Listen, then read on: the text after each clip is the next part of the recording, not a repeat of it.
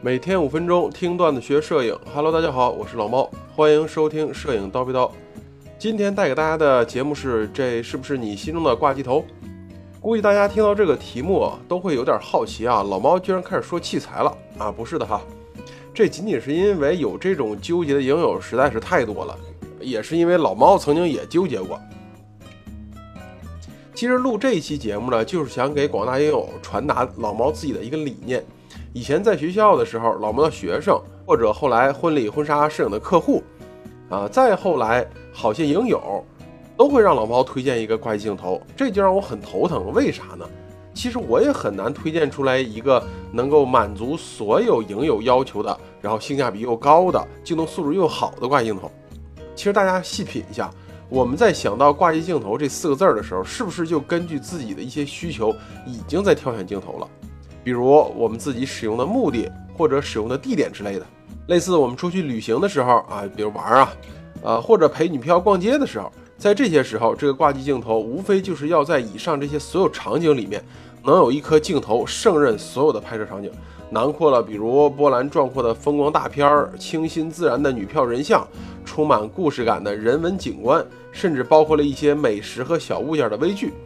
更重要的是呢，这个镜头还要够小、够轻便。毕竟我们还要考虑有没有带那么多的随身物品。更关键的是，我们自己的颈椎是撑不住的。这样一来呢，大家再细品一下，真的有一支这样可以胜任所有工作镜头吗？可能有影友就说了，那类似幺八幺三五啊、二四幺零五、二四七零这样的焦段不就可以吗？咱们姑且先不说这样焦段的镜头它的素质是不是真的能入各位影友的法眼，单说尺寸和重量，大家可能挂时间长了都会觉得太重，觉得拿着累得慌。如果是幺八五五这样的头呢，大家又觉得，哎，我拍远景的时候够不到，焦段不够长。这个时候啊，不只是老猫和各位影友觉得很难选择啊，连镜头他自己都觉得难受。所以呢，老猫其实要给大家传达的一个理念就是取舍。这个取舍不单单是我们拍摄的镜头它焦段上的取舍，也包括了拍摄题材的取舍。老猫用自己的例子给大家讲讲啊，以前老猫在大学当老师的时候，带着摄影专业的学生去婺源写生，啊，有个地儿叫大张山啊，去大张山拍摄。学生们都带着一机一镜，通常都是五 D 三加二四七零或者五 D 三加二四幺零五啊。老猫呢自己背着 ED 叉幺六三五七零二百三脚架渐变镜支架，足足一大包的设备。当学生们已经拎着一台机器爬到了大张山顶的时候，老猫已经累死在半路上了。后来干脆一路幺六三五就拍了，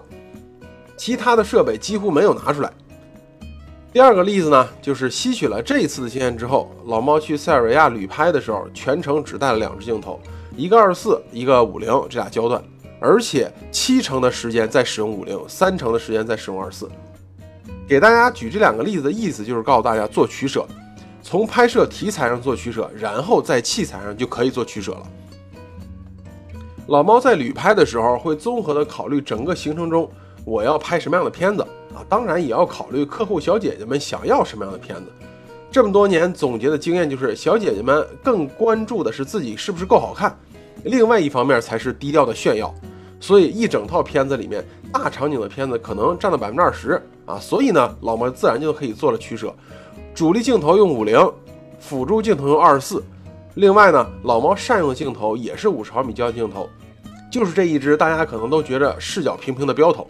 这只是老猫的习惯导致的。如果说我们的另外一位影友他非常善用二十四，或非常善用八五，或者什么其他的焦段，那么 OK 啊，那自然就可以按照自己的习惯去选择一支镜头作为挂镜头来使用。拍摄的时候，努力的更多去考虑如何选景、如何用光、如何构图这些基础的知识，来把咱们的照片拍得更好。这样远远比我们纠结使用哪支镜头而拍摄的时候很少去思考拍摄的照片更好看，也更有意义。这样的话，大家是不是就懂了老毛的意思了？